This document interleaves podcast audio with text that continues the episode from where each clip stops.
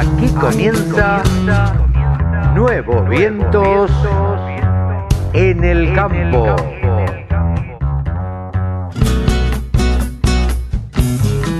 Hola, hola, hola, hola, ¿cómo les va? Buenos días, buenas tardes, buenas noches. ¿Cómo andan mis amigos? Una edición más de Nuevos Vientos en el Campo por la Radio del Campo. Aquí estamos, un programa más, una edición más, una semana más que compartimos aquí en www.laradiodelcampo.com. Hoy vamos a tener un programa con mucha, mucha información. Vamos a hablar en un principio con Luciana Imbroño eh, acerca del té, acerca de una ronda de negocios que se va a realizar sobre el té gourmet. Vamos a hablar también con la médica veterinaria Eugenia Proclemer, es coordinadora comercial de la empresa Bioter y ella nos va a comentar todo acerca de cerdos. Vamos a charlar con ella bastante rato. Con Javier Lauría vamos a tener también una charla acerca de ovinos, de cómo viene la ley ovina, qué es lo que está sucediendo con eso y vamos a tener por supuesto también los valores de la lana y de la carne. También charlaremos de mercados con Pablo Adriani. Vamos a tener también una charla con Andrés Molano de la empresa Forbio. Vamos a charlar acerca del cannabis medicinal y qué es lo que puede suceder aquí en la Argentina. También tenemos la charla con Mónica Ortolani hablando de la actualidad, de la actualidad económica y financiera de nuestro país. Y por último, vamos a charlar con Alberto Broch. Ya habíamos hablado con él en alguna oportunidad. Él representa a la entidad Coprofam que habla de agricultura familiar en toda Sudamérica. Esto es lo que tenemos preparados para ustedes. Sin más charlas, sin más preámbulos, arrancamos nuevos vientos en el campo y si se quiere comunicar con nosotros, si se quieren comunicar, lo pueden hacer buscándonos en todas nuestras redes sociales. Facebook, Twitter, Instagram y LinkedIn. Ahí nos encuentran como la radio del campo. La radio del campo está a su servicio y comienza de esta manera.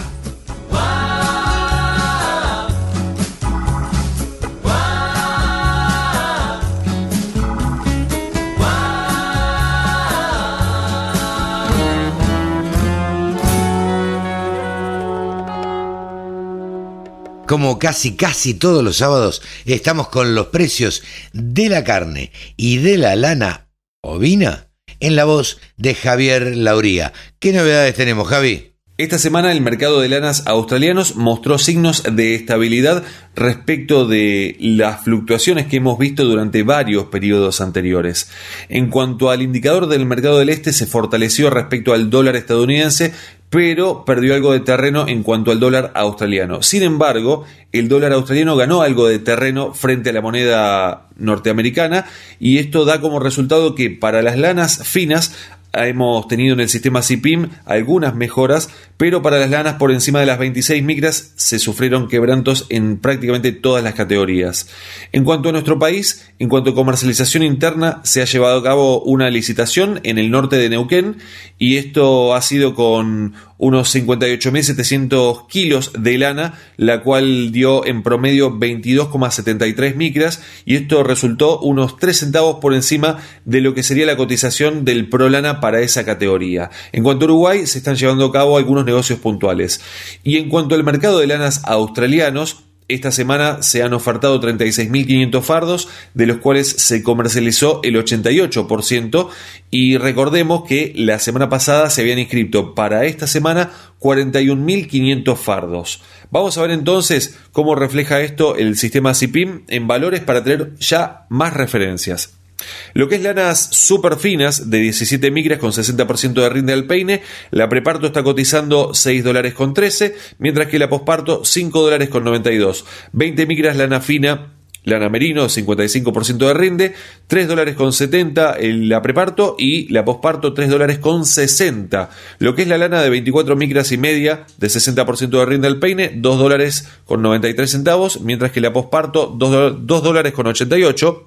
Ya nos vamos a una lana tipo cruza patagónica de 27 micras, 55% de rinde al peine, 1 dólar con 78, 27 micras lana corriel, zona provincia de Buenos Aires, 60% de rinde, 1 dólar con 84, 28 micras y media, lana tipo Corriel Litoral, 68% de rinde, 1 dólar con 52 y 32 micras lana Romney en zona provincia de Buenos Aires, 60% de rinde al peine.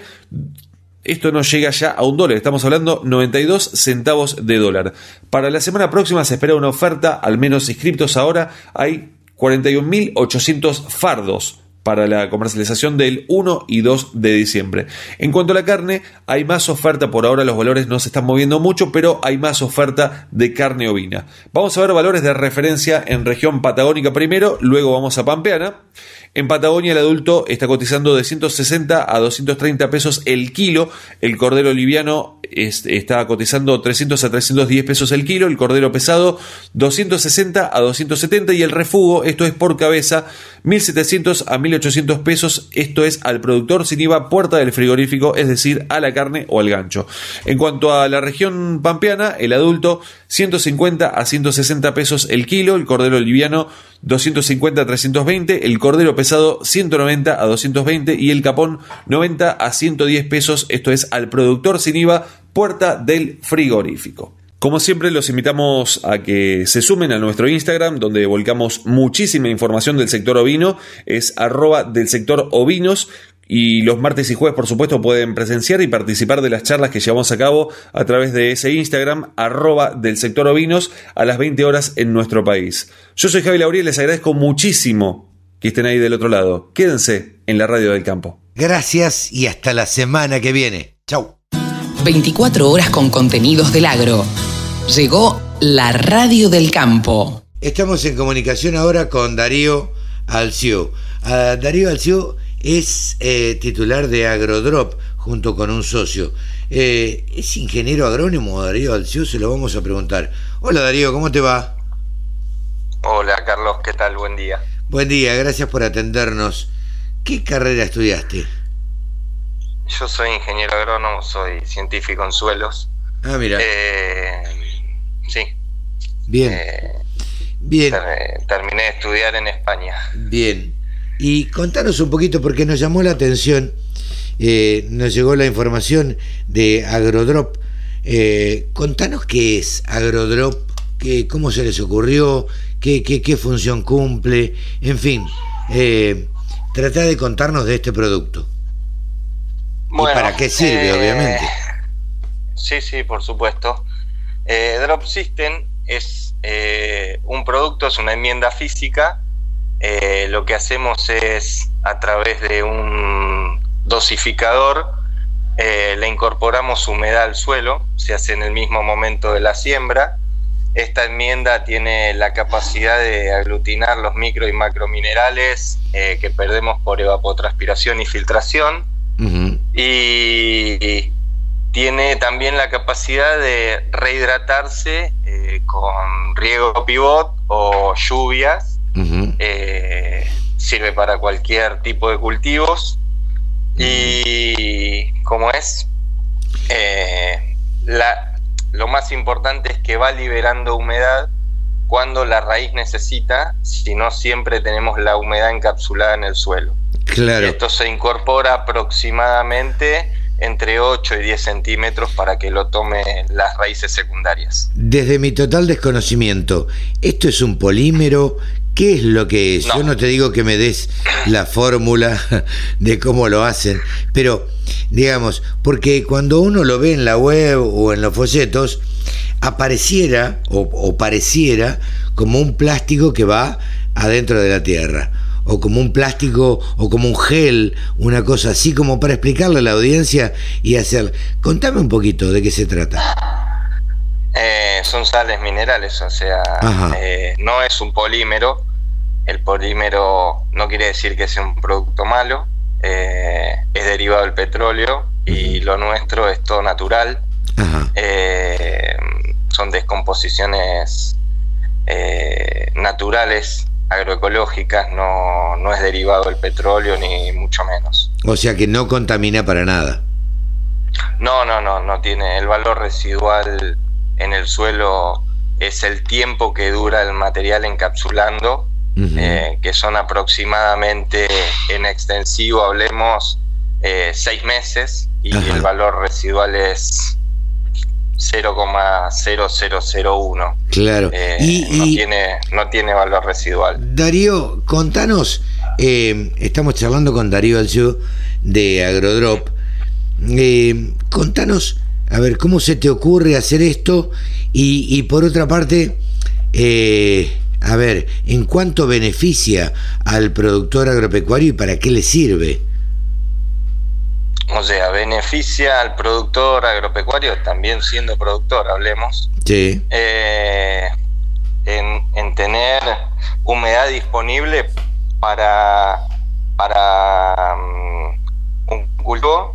Eh, y a su vez eh, lo que genera el producto en el suelo no solamente es aglutinar eh, los micro macro minerales y fertilizantes y tenerlos disponibles por más tiempo para entregárselo a la planta, porque esto va entregando humedad cuando la raíz necesita nada más, sino que aparte, eh, cuando se rehidrata, genera oxígeno en el suelo y al generar el oxígeno en las raíces, la planta, por supuesto, crece mucho más sano. Al tener la humedad abajo también, eh, corremos menos riesgos de tener un hongo en superficie, un hongo en la planta, porque la humedad la tenemos donde hay que tenerla, ¿no? en las raíces. Claro. Eh, a ver, si yo te pregunto, vamos a hablar desde el total desconocimiento. Digo, ¿qué es esto que vos ponés junto con la siembra. ¿De qué está formado? Está formado de sales minerales. Ok, fantástico. ¿Y estas sales, vos la podés mezclar con qué cosas? No, yo la, no entiendo la pregunta.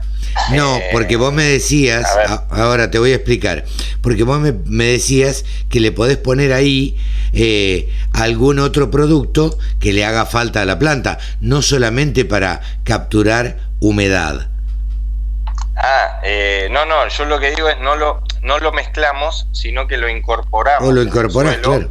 Y tiene la capacidad de aglutinar los fertilizantes y los micro y macrominerales que perdemos por evapotranspiración y filtración. Ok, entonces... O sea, no es que le incorporamos al material un producto. Ok, el material lo incorporamos solo al suelo. Ok, y después cuando uno fertiliza, este material lo captura. Captura un gran porcentaje. Ok, ok, ahora, ahora voy entendiendo. Pues yo soy, como no soy ingeniero, ni mucho menos trato de preguntar todo, eh, viste, como para entender y para que la gente que está escuchando del otro lado también entienda. Perfecto. Eh, ¿cómo, ¿Cómo se te ocurre hacer esto? ¿Cómo llegas a esto? Eh, va, antes con, eh, con un grupo de amigos profesionales teníamos otra tecnología eh, que era para hacer caminos rurales y funcionaba al revés. O sea, nosotros liberábamos la humedad del suelo para compactar los suelos. Claro. Y eh, por intermedio de, gente conocida, eh, nos ligamos a una parte del automovilismo que ellos necesitaban eh, tener humedad en el suelo para que no haya voladura de polvo. Ah, mira vos. Entonces, cuando logramos un poco eso, yo seguí desarrollando alguna tecnología para eh, intentar tener humedad eh, eh, dentro del, suelo. Y bueno, con un montón de años de, de estudios, de ensayos, de pruebas y demás, van como siete años y pico ya, logramos llegar a Drop System.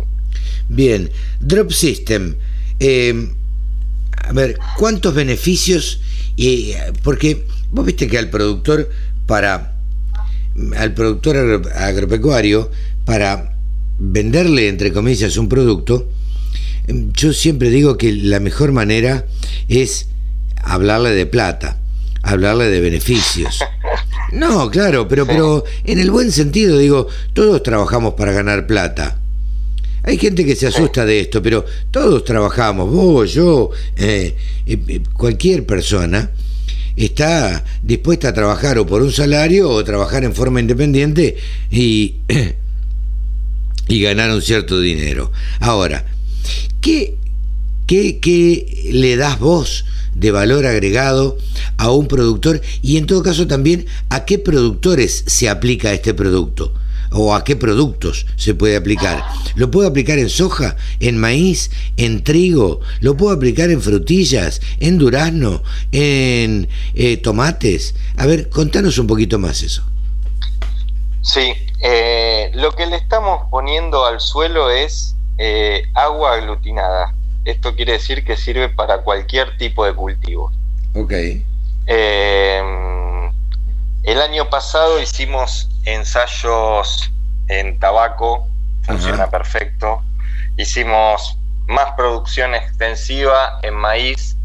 En San Antonio de Areco eh, nos dio, la media era de 10.500 kilos y, el testigo y con el tratamiento nos dio 12.285 kilos.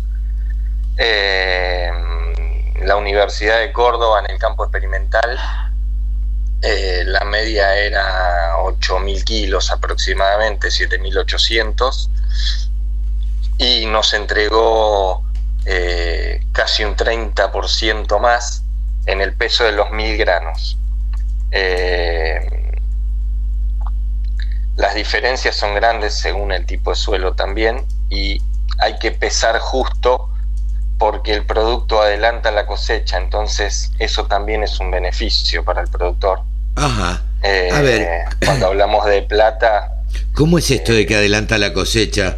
Eh, porque Darío? hicimos el seguimiento en la Universidad de Córdoba Ajá. y el grano estaba en 14 y medio de humedad eh, casi 20 días antes de- del testigo. Ajá. Ajá. O sea que ya se podía cosechar. Donde lo, sí, sí, sí. Y donde lo probamos en por ejemplo, en peso de tolva nos dio estos eh, 1700, creo, 85 kilos de más en San Antonio de Areco y estamos hablando de se cosechó todo junto. Claro. Lo que no se había hecho el seguimiento es que lo teníamos que haber pesado o medi- medido antes la humedad para hacer el peso de los mil granos antes. En, San Antonio de Areco fue todo, el día de la cosecha y peso de tolva. Claro. Eh, y después en todos los cultivos donde aplican el producto, eh, estamos hablando, sí, de entre 15 y, por ejemplo, en tomate, eh, un productor de tomate de Florencio Varela le adelantó casi un mes la cosecha. No Mirá lo vos. podíamos creer ni siquiera nosotros. Claro. Eh, O sea, porque algunos, en algunos casos también nos seguimos sorprendiendo. Sí, sí, sí, claro. Ahora, yo sé que ustedes son los dueños del producto. Yo sé que en alguna vez, en alguna oportunidad, los vamos a tener como anunciantes en la radio del campo. Eh, Por supuesto. eh, pero más allá de eso, vendémelo. ¿Por qué? Contale al productor por qué tiene que poner este producto y cómo lo aplica además. No, aplicar se aplica con un, un carro que va enganchado al tractor y está Ajá. preparado para que la, la sembradora vaya detrás del carro. Ajá. Eh, que bueno, te podemos enviar algún video, alguna imagen para que el productor que lo sigue por la web a No. ustedes también lo vea. Por eso, vamos a decirle a los productores que quieran saber que se contacten con eh, info o contacto arroba laradiodelcampo.com y ahí nos puedan pedir todas las informaciones que sean, además en las redes sociales, la Radio del Campo está en todas las redes sociales y en algunas está eh, mi WhatsApp, así que tranquilamente me pueden ubicar. Eh, pero más allá de eso, quiero este, que le vendas al productor y le digas cuáles son los beneficios. Y los beneficios es que podemos tener humedad en el suelo, eh, así atravesemos una, una seca bastante prolongada. Eh, el producto tarda mucho tiempo en deshidratarse, o sea, en deshidratarse hablamos de entregar toda la humedad que tiene acumulada, ¿se entiende? Porque la, la planta toma realmente la humedad que necesita, si no lo tenemos encapsulado en el suelo por un periodo bastante prolongado. Claro.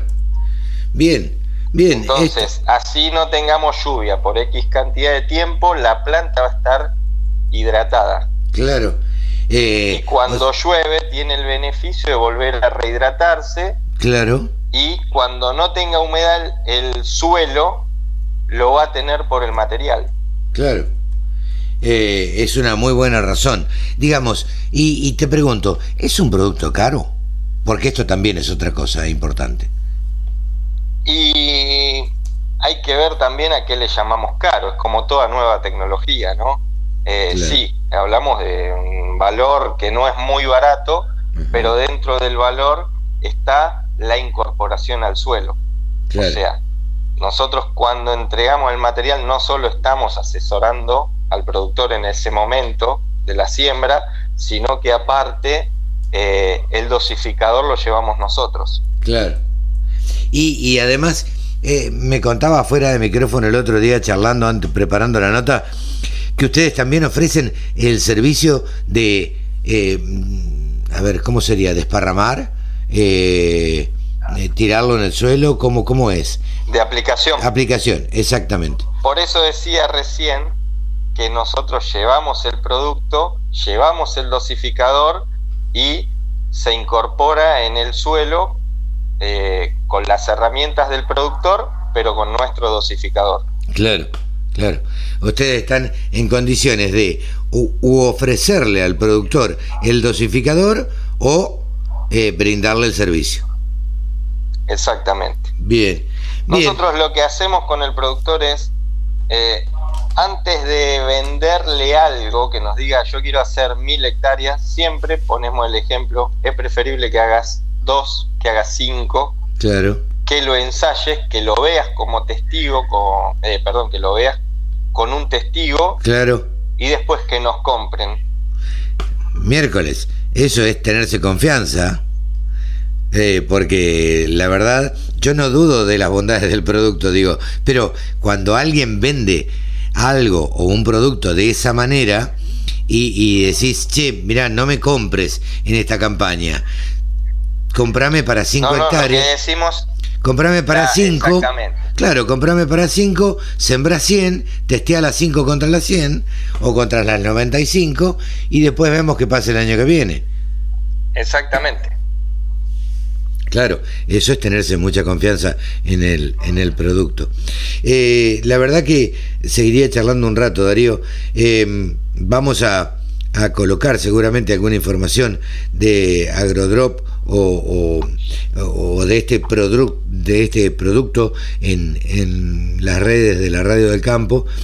Y, vamos a seguir charlando porque realmente me parece eh, un producto muy, muy interesante que puede em, hacerle rendir grandes beneficios a los productores agropecuarios. Sí, sí, correctamente. Bueno, y me decías que están de mudanza. De, ¿cómo, ¿Cómo los ubican ustedes? Eh, nos ubican a través de ventas arroba agrodrop.com.ar, también por la web www.agrodrop.com.ar eh, y si dicen que, que, llaman porque escucharon la nota de la radio de campo, algún descuento le van a hacer. Por supuesto, sí, sí, por supuesto. Te comprometí al aire ahí. no, no, no, no, no, no, no, pues nosotros lo que queremos en realidad es que el productor lo pruebe. Eh, por eso mismo eh, hablábamos anteriormente con esto de no hace falta ser 100 o 200 o 1000. Que hagan pocas, que midan el rinde, que después saquen eh, el valor económico de lo que cuesta el producto y lo que le dio en rinde.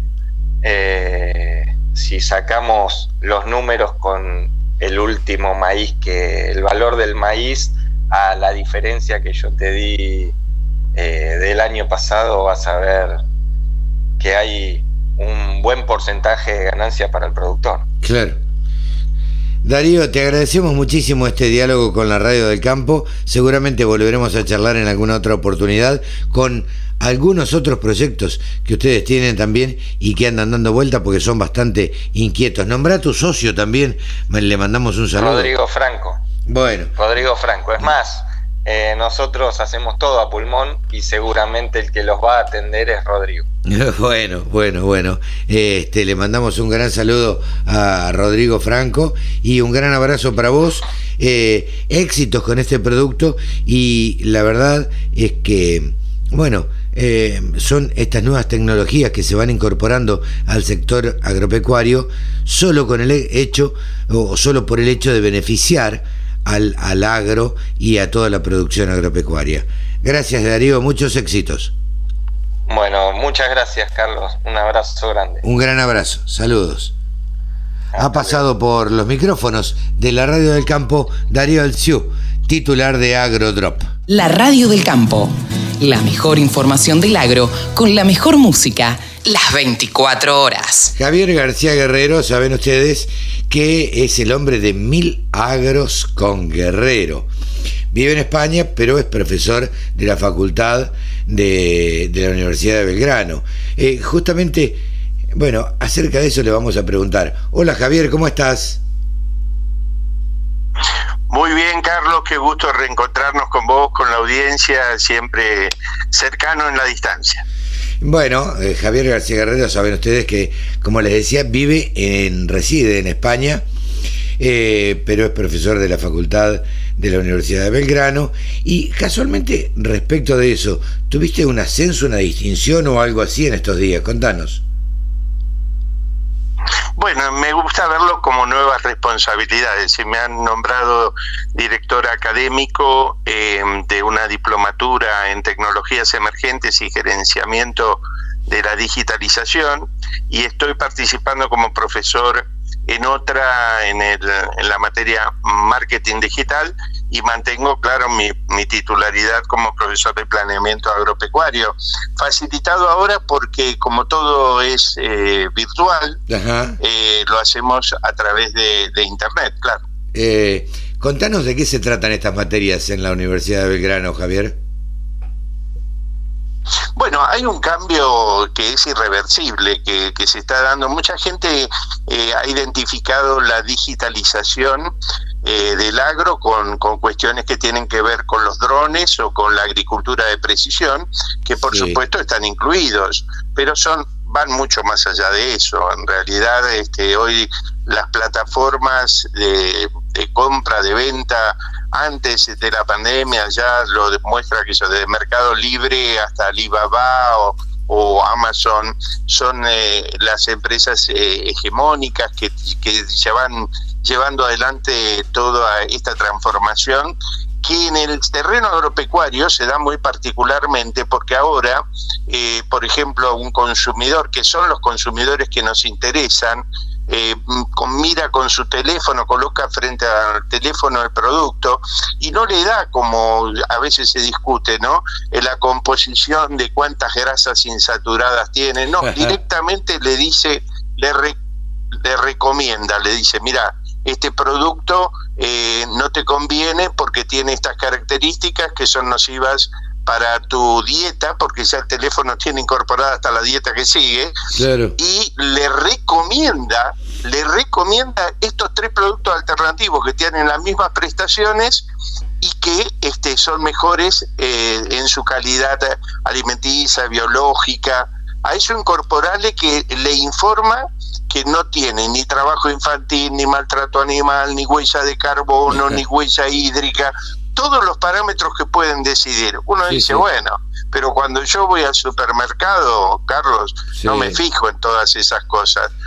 Pero el consumidor extranjero, que es el que hoy este, valoriza y decide una compra, aunque no use su teléfono móvil, eh, el precio, cuando haces las encuestas aquí en Europa, está número 8, número 10. En realidad le preocupan cómo está envasado, qué va a pasar con el envase, si lo puede poner en microondas, si está en una eh, porción o una preparación que a él le ahorra tiempo o que le da más satisfacción. Ya el precio no, les no le importa a nadie de los consumidores que tenemos. Javier, Por lo tanto, hay eh, que digitalizar. Sí, eh, yo lo, lo entiendo a esto, obviamente que, que, que, te creo porque para eso charlamos, digamos. Pero a mí me, da la sensación que esto sucede eh, en países donde hay cierto poder adquisitivo. Ahora, cuando nosotros vamos en la Argentina al supermercado y compramos por precio, digo la segunda o la tercera marca, eh, ahí es donde no nos fijamos. Digamos, no tenemos margen para fijarnos. Coincido absolutamente contigo, este, Carlos. ¿Qué pasa? Lo que pasa es que los precios, fíjate por ejemplo en la carne, la carne no se exporta mayoritariamente, a lo mejor se exporta un 15, un 20% de, del total que se faena, y sin embargo los precios los pone la exportación. Totalmente. Porque si alguien tiene la oportunidad, claro, entonces el mercado que fija los precios en la Argentina de los alimentos tiene dos fuentes. O bien lo fija el consumidor externo, que es el que más paga y elige estos productos, o bien lo elige el Estado, que te dice prohíbo la exportación o le pongo esta retención o le pongo este precio máximo. O también lo fija el supermercadista, que dice, mira, si el, si el arroz que vos me traes no puedo hacer que no se pase, que no se apelmase, que si yo no va a la góndola. Claro. Y vos mirá que te fijas que hay, hay arroces que valen, eh, no sé, te pongo cualquier precio, la tercera parte de lo que vale el arroz, que es arroz, y que está al lado. Y el productor, ¿qué hizo? ¿Lo produjo bajo otras condiciones? ¿Gastó otro dinero? No, gastó el mismo, aplicó otra tecnología y dio otras garantías. Digamos que el mercado se va segmentando porque vos fíjate que hay un fenómeno muy importante que viene a cuenta por tu, tu pregunta, que es tan interesante, que es la siguiente. El mercado de alimentos en la Argentina, la población crece y la, el consumo de alimentos baja. Pero hay algo peor. Eh, de esos consumos que bajan, baja el consumo de leche, baja el consumo de carne. La carne se consumía hasta 110 kilos por habitante y por año. Hoy estamos en 50 y sigue bajando. Por lo tanto, en lo significativo desde el punto de vista del negocio, no estoy hablando de la seguridad alimentaria, que es una preocupación que debe tener la administración y todos nosotros, uh -huh. porque hay cuatro argentinos que no es que van al supermercado y compran lo más barato, que no tienen la capacidad de adquirir las calorías que necesitan para, para mantenerse, para crecer sanos. Están bajo la línea de indigencia cuatro millones de argentinos. Totalmente. Entonces yo me pregunto, vos no lo considerás, yo en el mercado no lo puedo considerar porque no participan. Claro. ¿No te parece espantoso? me parece espantoso, pero no, no lo puedo considerar cuando digo que va a pasar con el negocio de plantar y vender algo. Claro. Eh, Javier, contanos un poquito eh, cómo está evolucionando la pandemia eh, en España, cómo, cómo están ahora, qué es lo que se piensa, y, danos un panorama, a ver, del sector agropecuario. ¿Ha cambiado en algo? ¿Sigue todo igual? contanos un poquito. Bueno, mira, el sector agropecuario fue el que menos este, ha sufrido el impacto eh, porque ha sido segmentado. Digamos, hay algunos algunas partes del sector que no que no casi no se han enterado porque se han seguido vendiendo los alimentos porque cuáles son los que están, habían sido más afectados básicamente los que usan lo que aquí se llama temporeros y que en Argentina sería peón golondrina, el que cosecha... Peón golondrina, claro. Claro, claro, claro, se quedaron sin, eh, sin posibilidad de levantar, qué sé yo, la frambuesa, las, la frutilla, ha, caído hasta el área de cultivo, porque tienen muchísimos problemas, el espárrago, que acá se levanta también igual, eh, tienen muchísimos problemas este, para conseguir hasta con la aceituna. Eh, ha impactado en esos sectores mano de obra intensivos.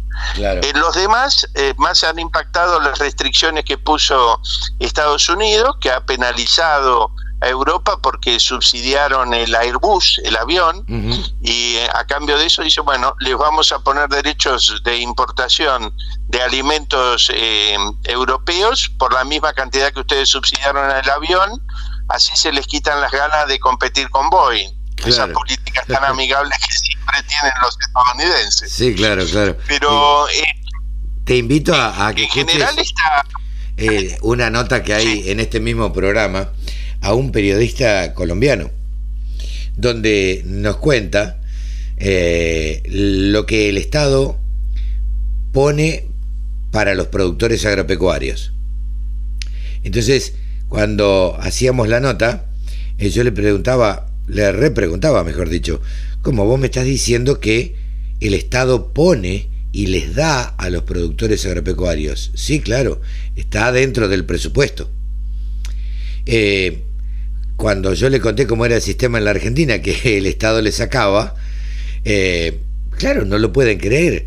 Yo no, no, sé si vos has tenido oportunidad de charlar allá en, en, España, en otros países que has estado, y contado lo, el, sistema que se aplica acá en la Argentina. ¿Qué dicen? Bueno, mira, hay dos cuestiones que surgen de ahí, ¿no? Una es que mm, en Europa, en Estados Unidos, eh, hay un sistema de subsidios verdaderamente impresionante, este, al punto tal que te pagan para que dejes en barbecho una, una super... Dice, esto no lo cultive y te pagan más que si la cultivas. Claro. ¿Por qué? Porque ellos tienen tienen una preocupación en lo que se llama las PAC, las políticas agropecuarias comunitarias, tienen una preocupación muy honda de que la gente que vive en el campo no vaya a las ciudades, que no se les despueble, que no vaya... Recordemos que Argentina es el país más urbano del planeta. Tenemos una tasa de urbanización teniendo la cantidad de campo que tenemos impresionante que supera el 93%. Ellos evitan ese proceso, evitan eh, la erosión, evitan también este han prohibido este, el uso de glifosato en, en ocho países europeos. Tiene un modelo completamente distinto donde la PAC, por ejemplo, te dice, mire, este campo que tiene usted tiene interés turístico, por lo tanto le vamos a pagar para que siga siendo una buena vista de la ruta, aunque parezca increíble. Claro, no lo cultive. No, en algunos, pero además porque cuando lo cultivaban, ordeñaban las vacas, hacían manteca, después las compraba el Estado y las terminó usando para la fábrica de pintura la manteca. Esas políticas de intervencionismo han tenido muy mal resultado y ahora, por ejemplo, en Estados Unidos le han hecho perder a Bush, la, a Bush, a Trump, la, la, presidencia porque en los estados agrícolas ha perdido porque no les ha pagado suficientes subsidios. Respecto de la Argentina, siempre he estado en contra de las retenciones, pero a lo mejor por un motivo diferente. Yo no creo, digamos, que la renta agrícola que existe este, deba ser eh, eh, administrada o regulada eh, por el Estado que la debiera dejar totalmente libre como ninguna actividad ocurre en ninguna parte del mundo.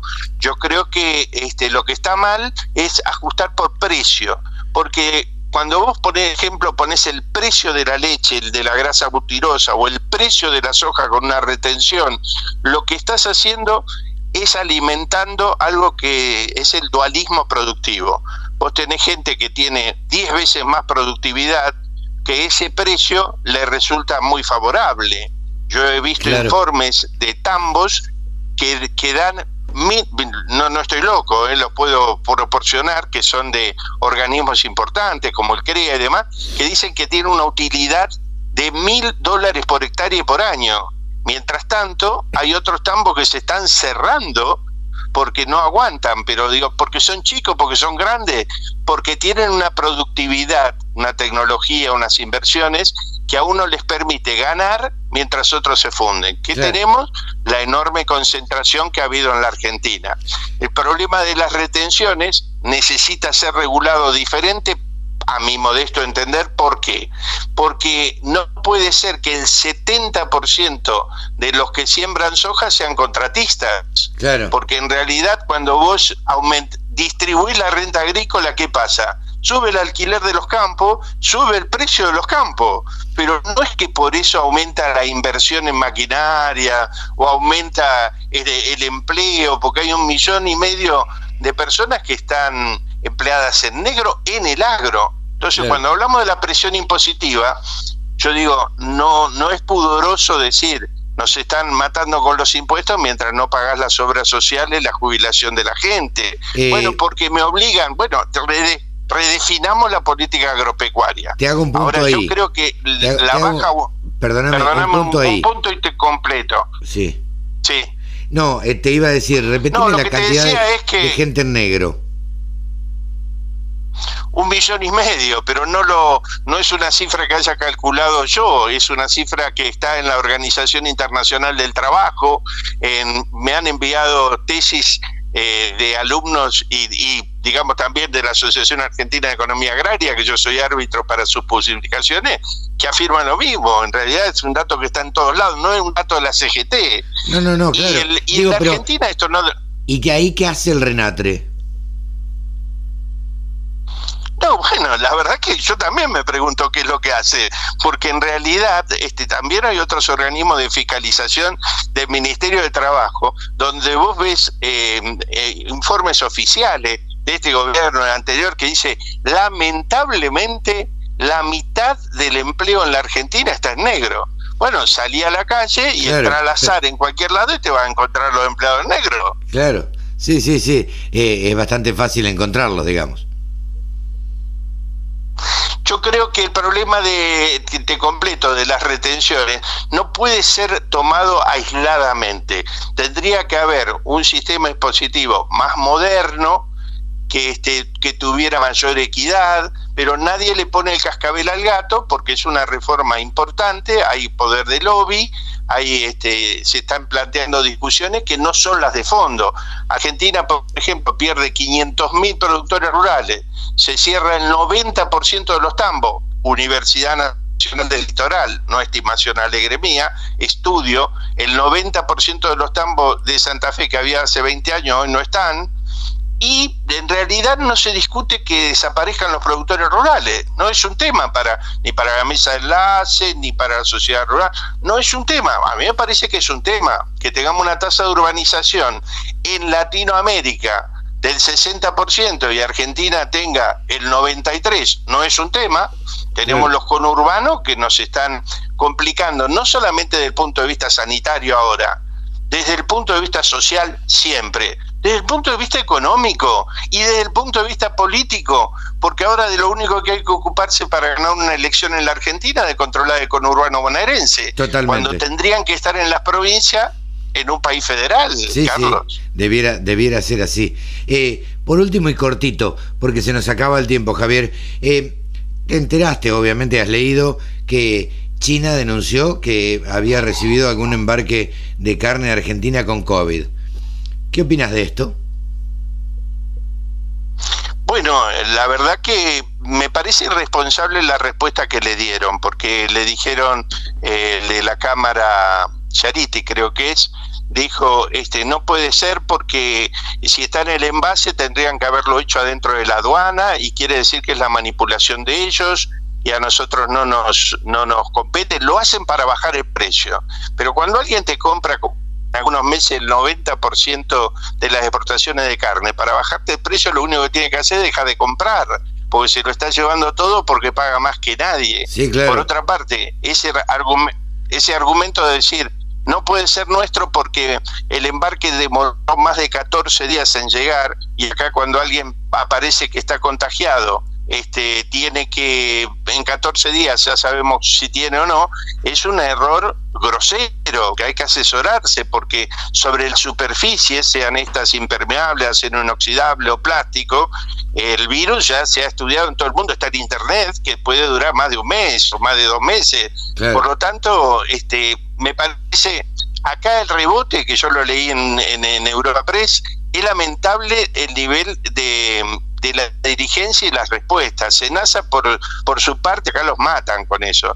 Senasa por su parte lo que he dicho es, este, no es nuestro, pero Senasa por si dice la carne no lo tiene, ¿por qué no otorga un certificado libre de COVID que se lo han pedido? Porque no está en capacidad de hacerlo, porque cerraron los, los laboratorios como el de Rosario, porque los privatizaron.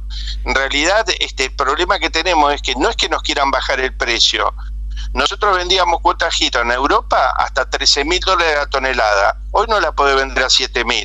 No, Los precios para Europa, no para China, bajaron el 50%. ¿Quién quiere bajar de precio? El mercado está en baja. Claro, el mercado está en baja, evidentemente. Eh, lamentablemente acá en la Argentina, eh, no te lo tengo que decir a vos, eh, vos ya lo sabés, uno llama al Ministerio de Agricultura, uno llama al SENASA, eh, y, y, o al INTA, al INTA por ahí son un poco más permeables, pero no, no admiten entrevistas, reportajes este, o notas, donde uno podría preguntar esto.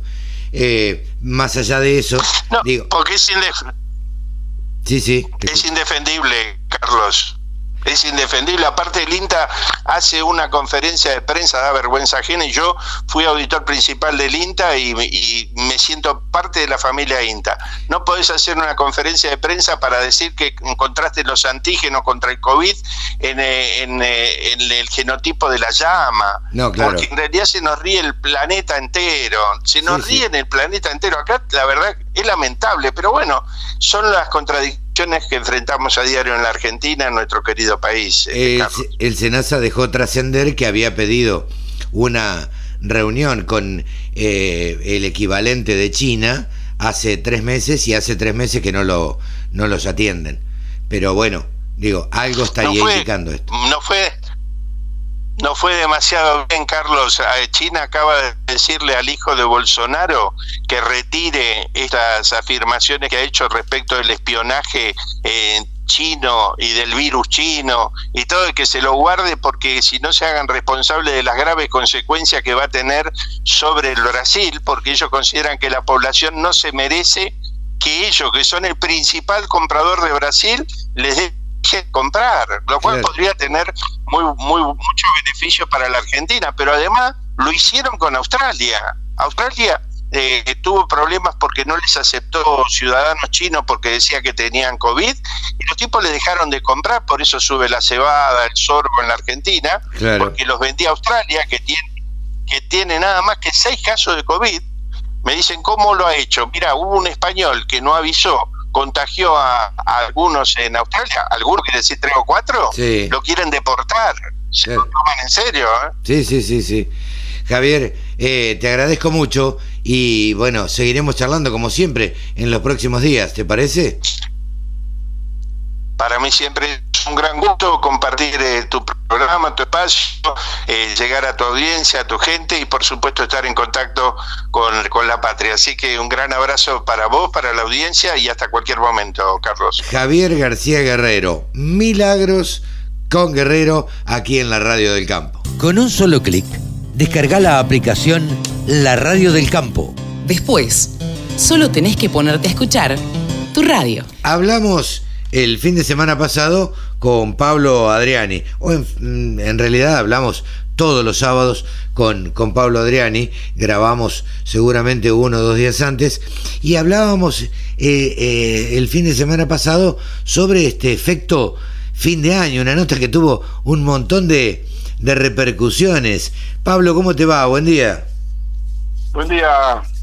¿Cómo andas, Carlos? Un gusto estar acá en la radio del campo, como todos los sábados. Eh, sí, la verdad, yo, también tuve repercusiones, me felicitaron mucho por el, por el programa del sábado pasado. Sí, sí. Veo como que disparamos, viste, el anticipo de la Navidad, desde el punto de vista del sentimiento, ¿no? Totalmente. Vos sabés que no sabía cómo, cómo titular esta nota, ni tampoco sé cómo titular, ni tampoco pienso en general cómo titular las notas porque, porque no es mi, especialidad, no soy un tipo de gráfica, eh, pero la verdad es que ya nos estamos calzando las botas de Papá Noel, ¿viste? Y en cualquier momento vamos a entrar a aparecer diciendo jo, jo, jo, jo, jo, ¿viste? Eh, el, tema, el tema, Carlos, es el siguiente, o sea, eh, uno está en un programa de la radio del campo, uno puede tener una impronta agroeconómica, de mercados, pero el sentimiento de una radio va más allá de los números fríos de la economía, los mercados, las tendencias, y va lo que el, lo que el público a veces eh, eh, nos sigue sábado a sábado, y bueno, lo que nosotros transmitimos fundamentalmente, como todo eh, personal o personaje que estamos dedicados al sector agropecuario. Nosotros transmitimos esperanza. Sí, totalmente. Porque, la, porque la producción es esperanza. O sea, el, productor cuando siembra y clava una semilla de trigo, de maíz eh, bajo tierra, eh, está, está sembrando un grano de esperanza, ¿me entendés? Está sembrando una, un, desarrollo que va a venir con el clima, con la lluvia, con la evolución del cultivo, con la cosecha, y, la felicidad de cuando entra la cosechadora, de todo lo que hizo tecnológicamente estuvo bien hecho, todas las, las, cuestiones climáticas que han pasado las pudo sortear. O sea, el productor siembra esperanza y nosotros damos esperanza. Por eso me parece importante eh, transmitir a todos los oyentes de la radio del campo que estamos en un sector privilegiado. o sea, no nos podemos quejar, más allá de que alguno tuvo una seca, una piedra, eh, está entendible eso, algún problema familiar por el COVID, está entendible, pero en el fondo es un sector que motoriza un país. O sea, totalmente. Hay que, ser consciente, o sea, no, hay que tenemos tenemos que ser tenemos que levantar autoestima Pablo, sector, ¿no? No solo motoriza el país, sino que no paró nunca. En plena pandemia no paró nunca.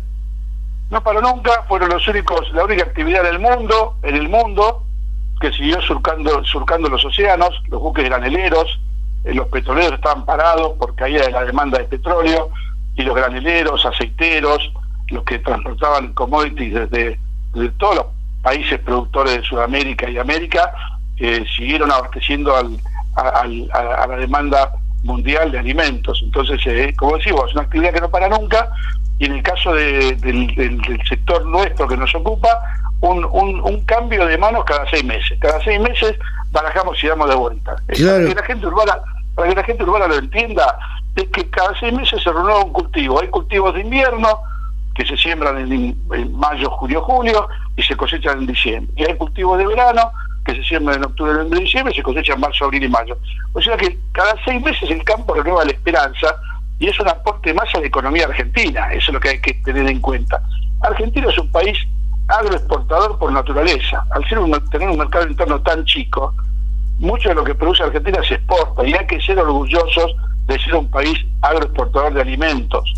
Eso es lo que nos falta a los argentinos, el orgullo de ser un país productor y exportador de alimentos, tenerlo como, como, como una cuestión de, de en el corazón. No puede haber gente que esté en contra de la producción, que esté en contra de la, de la tecnología. No puede ser. O sea, o sea, yo creo que hay, hay, hay, hay una, una comunicación de, gente mala, porque para mí son gente mala, sí. ¿sí? Que, que aprovechan la, la, inocencia del, público urbano y le meten cosas en la cabeza que no corresponden. Entonces yo creo que nosotros somos, somos más fuertes que todas esas minorías que embarran la cancha y gratuitamente, porque esa minoría después termina comiendo una hamburguesa, un bife chorizo, no me digas que son veganos. ¿entendés? Entonces hay hipocresía de grupos minúsculos y hay un sentimiento de, de, el resto que somos nosotros, los que trabajamos en el sector, que tenemos que levantar un poco más la voz. No podemos permitirnos que un grupo minúsculo manche, vamos a poner una cifra maradoniana en función del Diego, manche la camiseta argentina. No, totalmente, totalmente. Eh, Pablo, ¿qué, cómo, ¿cómo cerró esta semana? ¿Y, qué perspectivas hay? ¿Qué se ve? Bueno, lo que estamos viendo es que como decíamos en alguna de las frases del, programa, los árboles no crecen hasta el cielo. Esta semana vimos un mini quiebre, mini quiebre en los mercados, eh, con bajas en trigo, maíz y soja, por primera vez en mucho tiempo.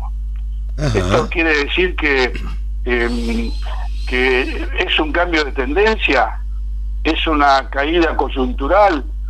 Estas cosas nunca se saben, pero lo que sí eh, hay que transmitir a la audiencia productiva que está en el sector y que depende de su cosecha, depende de los servicios a productores, es que eh, en algún momento el, precio tiene que ser eh, un factor que el productor decida cuándo vender. Y bueno, está a tiempo el productor, porque si entramos en una corriente bajista, Carlos, el riesgo de estos mercados que vienen subiendo hace dos meses, la soja subió 50 dólares, el maíz subió 40, el riesgo que en una semana te pierdan 20, 30 dólares. Y eso es mucha plata hoy en día. Entonces, una recomendación online, eh, por la radio del campo y todos los oyentes, es nadie se fundió por ganar poco. No. Eh, tomen conciencia de los precios actuales de soja disponible y futura, maíz disponible y futuro, y vayan cerrando margen. Claro. Con el trigo, la perlita que les tiro es que el trigo no hay que venderlo, ya te tiro una perlita. Ah, mira. dejarlo como caja de ahorro, déjelo, el que vendió trigo ya vendió. El que tiene que vender ahora por necesidad, que venda por necesidad, pero el que puede guardarse trigo, y, en y en junio levantamos la caja del, del, cajón de vuelta, sí. del, baúl, ahí vamos a ver qué hacemos con el trigo.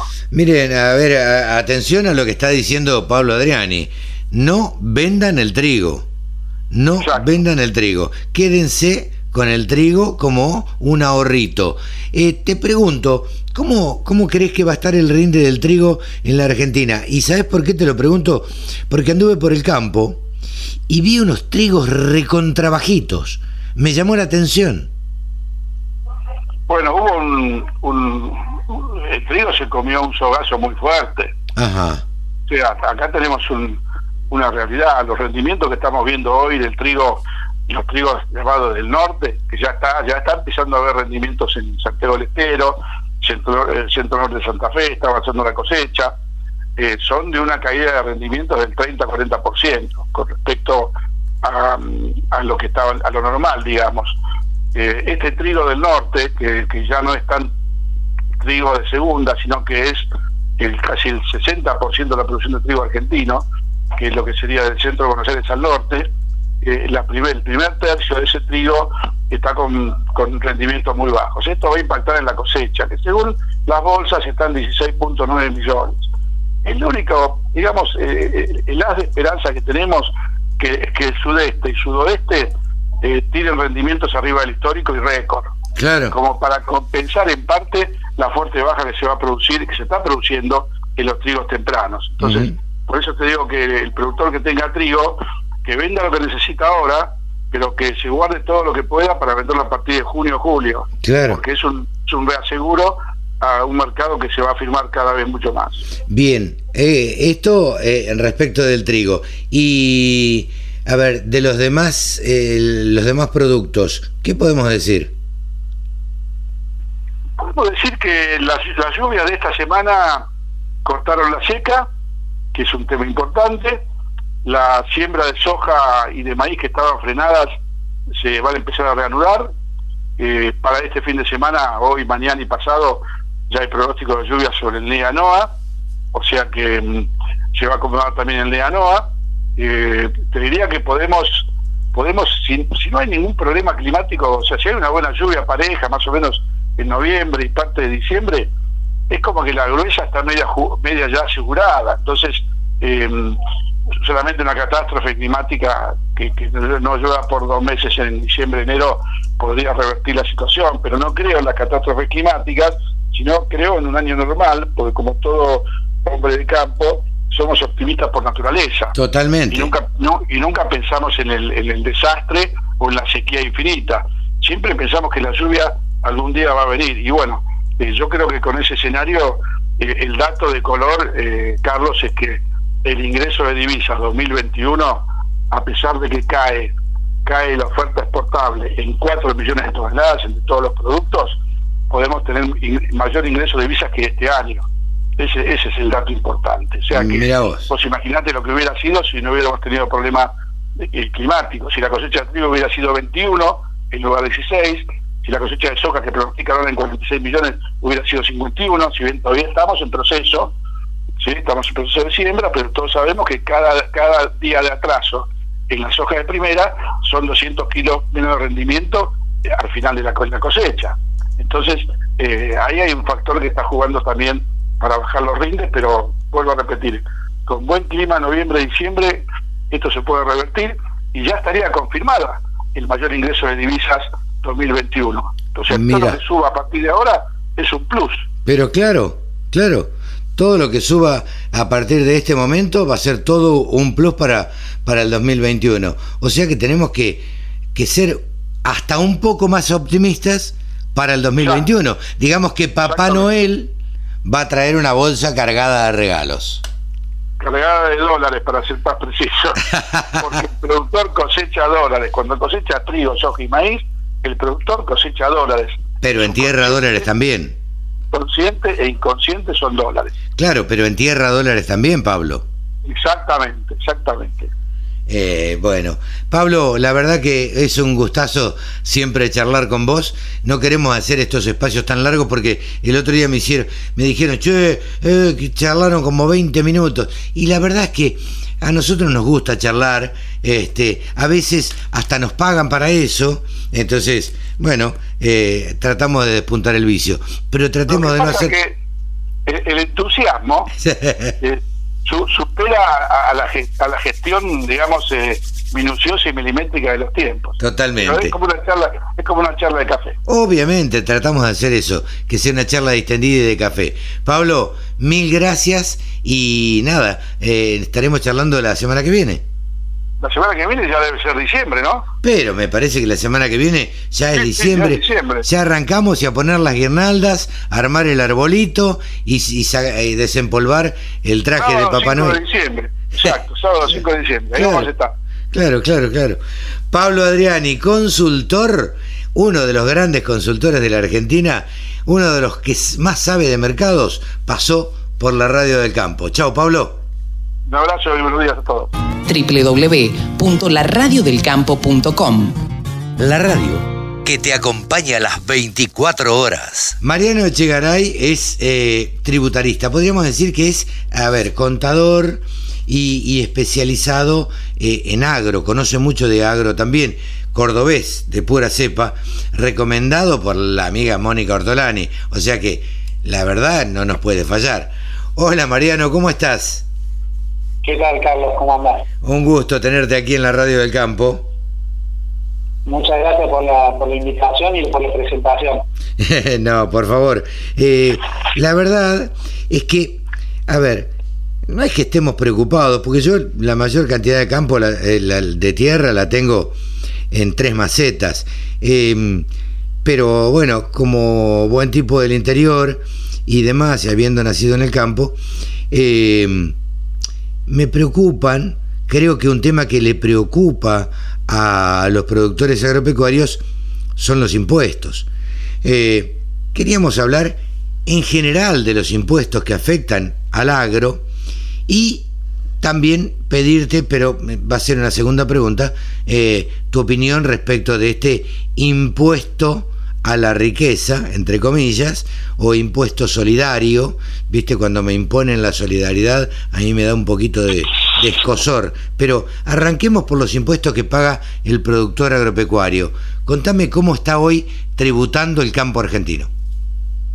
Mira, la, situación del campo es eh, un correlato de lo que es la situación en lo que se vive eh, a nivel país. Argentina es una telaraña de impuestos donde no podés eh, saltar de una actividad a otra y no poder decir ninguna cuestión desde el punto de vista de la actividad agropecuaria que no tenga gravabilidad. Eh, somos un país que se ha generado a través de lo que son impuestos de emergencia y como todo termina siendo parche y hoy las situaciones que impuestos son lo que nos está frenando la posibilidad del desarrollo productivo, principalmente en lo que a nosotros nos, interesa, en lo que es la actividad eh, agropecuaria. Cuando nosotros hablamos de, impuestos, sabemos que tenemos más de 167 impuestos a nivel país, de los cuales eh, tenemos a nivel nacional más de, 41, tenemos a nivel provincial también un entramado de 40 impuestos municipales de manera eh, excesiva, más de 85, pero lo loco de este sistema tributario es que, la recaudación principal se centra en 11 impuestos, el 90% de la recaudación está en 11 impuestos. a nivel a nivel producción, eh, lo que nosotros tenemos que ir midiendo es eh, cuánto es lo que, representa lo que es el Estado dentro de la participación de la renta agrícola, que es una barbaridad.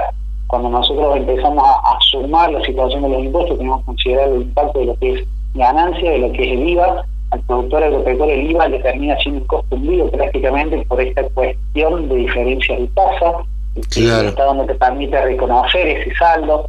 Eh, terminamos teniendo lo que es el impuesto al cheque, el movimiento del impuesto cheque, impuesto a los combustibles líquidos, todo lo que es, si estamos con una actividad grabada a nivel provincial, se nos acelera todas las fotos. ¿Ingresos brutos?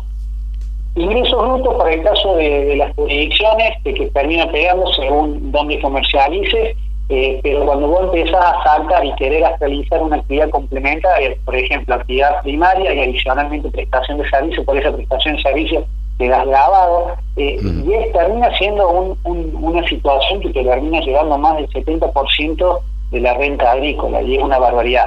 Si a eso le sumamos los derechos de exportación que se están pagando y que en ningún lado se ve, porque tenemos que ser solidarios, pero el Estado en ningún lado nos reconoce esa solidaridad, estamos con una participación del Estado que supera el 100% de la, de la renta, como termina siendo la foto del Banco Mundial que, Argentina termina teniendo un 106% de impuestos. Para, para, para, para, Mariano, como dice un periodista, para, para, para, para, para. A ver, vos me estás queriendo decir que hay los impuestos superan el 100%? Eh, cuando vos sacás el informe del Banco Mundial, habla que Argentina es uno de los últimos países en ranking que tiene una participación de los impuestos del 106%. Es decir, que si se toma una rentabilidad tipo del 20%, y vos tenés que pagar la totalidad de los impuestos que tenés que endeudar para pagar los impuestos que corresponden. Bueno, pero para, entonces, y, acá va muy en serio y el, el, el para, para, para no vale. Digo, si yo en mi actividad gano 100 pesos y tengo que pagar 105, ¿me conviene quedarme sin trabajar? ¿O no? Y bueno, es, totalmente. Cuando yo te digo, el informe este que, que nos está el 106% habla de una rentabilidad tipo del 20%. Indudablemente nosotros para cubrir todos los gastos de los impuestos tenemos que tener una rentabilidad mayor de ese porcentaje. Y es ahí donde está la discusión de, de, que siempre se ve la rentabilidad como si fuera un objetivo desde el punto de vista de lo que es el Estado. Y el Estado no entiende que por detrás de esa rentabilidad hay inversión, donde vos necesitas tener un retorno de inversión, hay se tiene que reconocer la rentabilidad, el riesgo, y en actividad agropecuaria tenemos muchísimos riesgos vinculados, no solamente climáticos, sino también las cuestiones de coyuntura, las cuestiones de mercado, todo este sinfín que, que no están aquí en el circuito no lo entiende, y no solamente eso, sino que también te tiene que dar la posibilidad de seguir estando dentro del circuito porque las inversiones que nosotros tenemos que llevar adelante son monstruosas. Entonces, se cuestiona la rentabilidad del agro y es el principal problema. No hay que cuestionar la rentabilidad del agro, hay que acompañarla. Te sumo la apuesta, Carlos. Sí. Eh, ahí está el informe de la OCDE donde tenemos cómo es el acompañamiento del Estado a los productores.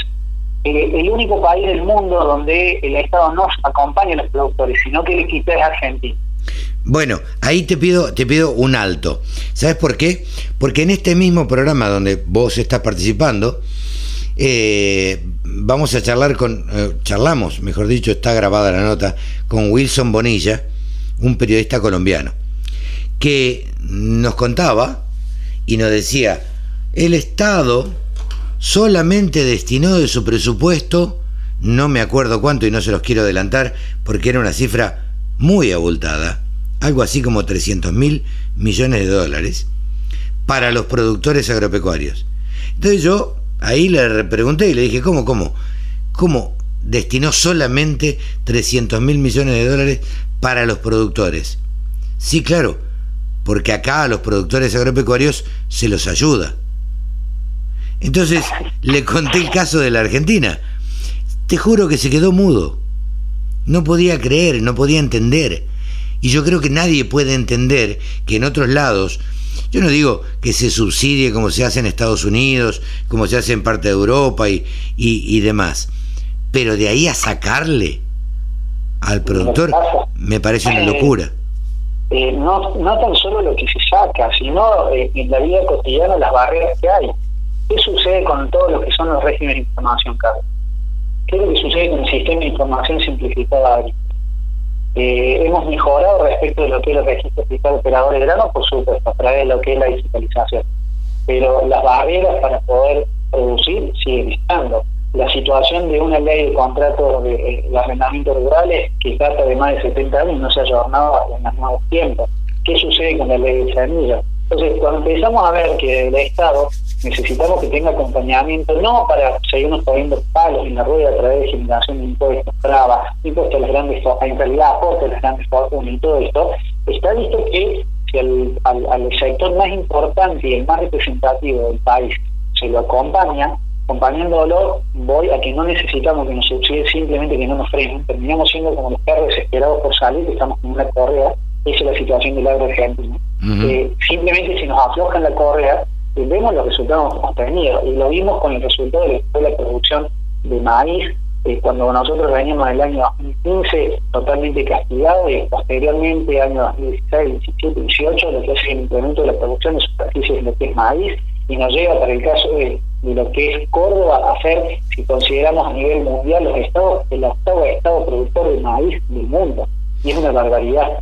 Y cuando nosotros empezamos a escuchar que hablan desde la política que Argentina no genera valor y vos te das vuelta y sabes que Argentina es el principal exportador de productos elaborados de soja, sí. te a darte cuenta que el discurso es una cosa y la realidad es totalmente otra. Totalmente.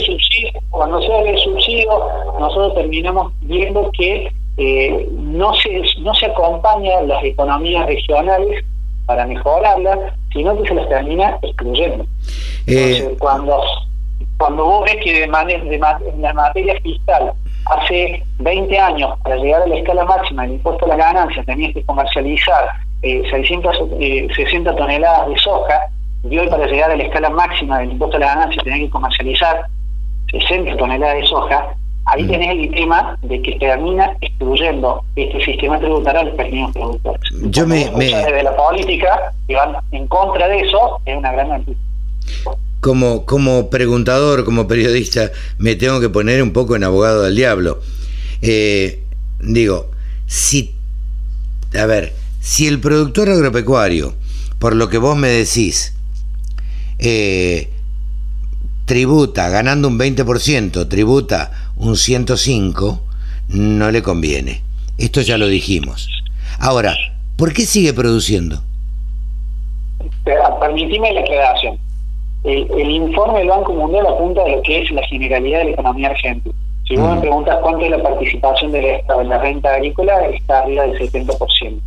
Ah. Si vos me preguntas, más allá de esa participación del Estado, ¿qué es significativo? Porque es un socio mayoritario, ¿por qué el productor sigue en la actividad y no se dedica a quedarse sentado y ver cómo se puede multiplicar eh, sus fondos a través de colocaciones financieras y todo lo que conocemos, que hacen muchísimo, que no lo estamos viendo desde el punto de vista productivo, por algo muy sencillo. Porque el que es productor, el que está en la actividad, el que está trabajando en la tierra, vive la tierra, para la tierra y por la tierra. Entonces, eh, nos van a cascotear, nos van a tirar, pero vamos a seguir produciendo porque la resiliencia es algo que nos caracteriza. El productor agropecuario argentino es un productor destacado a nivel mundial. Cuando salimos y vemos los chicos de la Facultad de Ciencias Agropecuarias que empiezan a realizar actividades, somos eh, realmente expertos en manejar lo que son las crisis y reinventarnos. Y un poco este tiene que ser el mensaje. Nosotros ya a esta altura nos tenemos que acostumbrar a que no tenemos que esperar ningún beneficio que venga por parte del Estado. Sino que tenemos que trabajar en la gestión de nuestros números, trabajar dentro del marco de la ley y poder de una u otra manera poder domesticar esta fiera que tenemos por el Estado que es totalmente voraz, que destruye y termina comiéndose la propia cola. Entonces tenemos que apuntar a la propia gestión y meternos, no solamente desde el punto de vista productivo, ser eficiente productivamente, sino también eh, entender, como se está viendo en los últimos años, que los mercados son los que nos marcan por ahí la pauta del resultado y no tanto lo productivo, lo administrativo y lo que está sobre la mesa ahora es lo fiscal. Claro. Lo importante es, que el tema está sobre la mesa y estamos en la discusión. Sí, sí, porque evidentemente lo fiscal ocupa un lugar importante en la rentabilidad de un productor agropecuario. Hablando de lo fiscal, de la rentabilidad de un productor agropecuario. Eh, te dije que te iba a preguntar al principio, la verdad que es muy claro lo, lo que estás explicando, pero también algo que preocupa a los productores agropecuarios y algo que quiero charlar contigo como contador, es este impuesto a la riqueza. ¿Cómo afecta a los productores agropecuarios? Porque, a ver, yo creo que hay un gran preconcepto. Yo soy hijo de productores agropecuarios y, y algunos de mis hijos también, este, en algún momento dedicándome yo a tener o, a trabajar con el campo, este, hicieron de lado a mi hija en, en, algún colegio porque el padre este porque el padre trabajaba con el campo pero más allá de eso digo eh, un productor agropecuario tiene no sé 100 hectáreas en salto o, o 100 o 400. Yo sacaba la cuenta más o menos de 400 hectáreas en salto o 500 hectáreas en salto a 12 mil dólares la hectárea, más menos, digo, salto, rojas, pergamino, la cuenca productiva y demás, tienen un capital que supera a este impuesto a, a la riqueza. ¿Estos productores lo van a tener que pagar? Mira, eh, permíteme un, par de declaraciones del, proyecto que actualmente tenemos, que es un desastre, porque lo que la ley tendría que hacer es aclarar todas las cuestiones que pueden ser controvertidas y este proyecto de ley no aclara absolutamente nada y quedamos supeditados a lo que vaya a ser la reglamentación por parte de AFI. Eh, cuando hago esas aclaraciones en cuanto a que hay muchos eh, grises en cuanto a los criterios de evaluación que se debería considerar. Y en el caso que a nosotros nos preocupa es cómo se van a considerar las evaluaciones en las las rurales, que es casualmente lo que vos estás apuntando. Ok, pero perdóname ahí, perdóname ahí, hagamos un punto ahí. Eh, si en una ley hay muchos grises, querría decir o me indicaría a mí, como, insisto, como preguntador, que que es una ley entre gallos y medianoches y hecha medio a las apuradas, porque cuando se hacen las cosas bien, en general no quedan grises. Y mira, a ver, si vos me preguntás, partite de ti hablando en términos futboleros, esto va a tener resultado y la respuesta va a ser no. Ah. Porque esto se va a judicializar, esto no está claro. Eh, eh, a ver, acá queda, la, queda la, cuestión del relato sobre la realidad de la situación país. Cuando vos hablas de un impuesto de emergencia, que genera todas las dudas, porque como te decía, Argentina está, eh, el sistema tributario argentino está armado de emergencia. Entonces lo fundamental que hay que entender que este, esta ley, ¿qué es lo que va a cubrir? ¿Qué gastos son los que van a ir cubriendo? Porque cuando vos empezás a ver los gastos que van a ir cubriendo, eh, perfectamente se puede entender que van a ser gastos que se van a convertir en permanentes. Entonces están generando un problema más que una solución. Porque si la fuente de financiación es generar nuevos gastos, el problema, lo que hay que plantear es, che, y si después cuando no tengamos más este impuesto, este aporte, suponiendo que tuviera un resultado valor, el gasto va a desaparecer o va a seguir manteniendo. Claro. Entonces, ese es el problema de lo que se tiene que estar discutiendo. Lamentablemente sacaron una ley que tiene horrores y lo que yo te planteo en cuanto a los inmuebles rurales que genera todas las dudas, porque acá hay que entender el relato. Pareciera que nos vienen y nos ponen un aporte, que le quieren decir aporte, como no decir impuesto para que no se declare inconstitucional, y sabemos cómo va a ser la situación de esto, pero tenemos que entender cómo viene la historia, porque ahora nosotros nos pega sobre evaluaciones de los inmuebles rurales. Y si nosotros nos vamos al año 2017, se sacó una reforma tributaria donde tenía el proyecto de disminución de lo que eran bienes personales. Se firmó un pacto fiscal donde cada provincia iba a ir eh, disminuyendo determinados impuestos y la nación se comprometía a disminuir bienes personales. La disminución de bienes personales es un impuesto coparticipable. Esa disminución de bienes personales y la firma del pacto fiscal habilitaba a las provincias que acelerara las evaluaciones de los inmuebles dentro de la provincia, de manera que tuviera la compensación por esa reducción. ¿Y qué es lo que nos lleva hoy en día? Que tengamos una bomba de tiempo desde el punto de vista tributario. Lo mismo sucedió cuando se hizo la modificación de la ley de bienes personales, que querían incorporar los bienes, los inmuebles, los terminaron declarando exentos, porque sabían que teníamos esta situación. Y ahora sucede con esta ley, este, este proyecto de, de grandes fortunas, nos sacan todas las exenciones de bienes personales. Entonces se nos vuelve a plantear sobre la mesa la discusión de la aceleración de las evaluaciones de los inmuebles rurales. Nosotros tenemos aceleraciones de los inmuebles rurales, para el caso de la provincia de Córdoba, provincia de Buenos Aires, Santa Fe, que saltaron del 20, el 40, el 60 hasta el 80%. Hoy el promedio de valor de un inmueble dentro de la provincia de Córdoba estamos hablando entre 6.000 y 11.000 dólares. Alguien que tenga en una zona que no es del 100% productiva, estamos hablando en una zona marginal, está con un impuesto con 500 hectáreas de 131 millones. Y cuando te descuidas que con tres maquinarias agrícolas que haya incorporado en los últimos años ya queda alcanzado. Y cuando empezamos a ver que en realidad la rentabilidad de esos campos termina siendo inferior al 5% sobre el capital tierra, ahí es donde empezamos a estar la discusión del productor que se tiene que entender.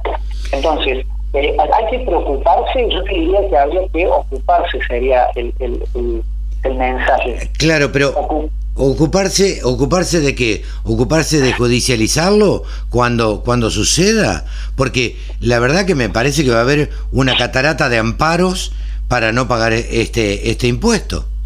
La realidad es que si es un impuesto que va atenta contra la, que no considera la capacidad contributiva de los bienes que quiere grabar, si estamos con una doble imposición como ya sucede con el pago de bienes personales, y este impuesto me lleva a que tengamos que despojarnos de capital para poder cancelarlo, vamos y entramos dentro de lo que es el principio de confiscatoriedad, indudablemente este camino de este impuesto es judicializarlo.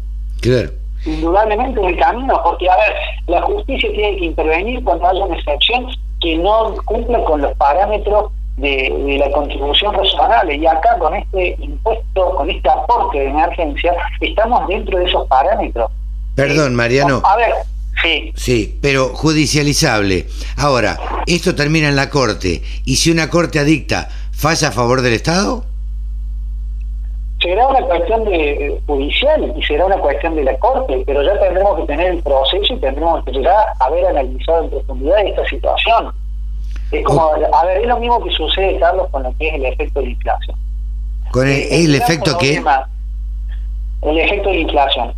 El, gran, el gran problema que tiene la Argentina en materia tributaria es que durante 20 años no se le reconoció el efecto inflacionario y destruyó toda la escala de progresividad. Entonces, cuando sacaron el, el, el, comentario, querían incrementar la escala de ganancia, el problema no es incrementar la escala de ganancia, el problema es que tenés que actualizar las, las escalas, porque del 2002 al 2020 la escala de ganancia se actualizó en un 700% y cuando vos ves cuánto ha sido la inflación estamos arriba del 9000%. Entonces el problema no es de, la tasa del impuesto. El problema es de la escala del impuesto y no reconocer el efecto inflacionario. Y lo mismo lo tenemos en esto. Y lo mismo lo estamos viendo con el impuesto de las grandes fortunas, que en seis meses fueron incapaces de actualizar la base del impuesto. Porque estos 200 millones que hablan de pesos a, principio de año representaban cerca de 3 millones, 300 mil, eh, 3 millones, arriba de 3 millones de dólares, y hoy este impuesto está alcanzado con el precio de cambio oficial 2 millones y medio de dólares. Entonces, hoy el impuesto, si quisieran realmente tener una discusión de fondo y a la altura, tenemos que estar hablando que el impuesto tendría que estar pisando los 2 millones, los, 280 millones.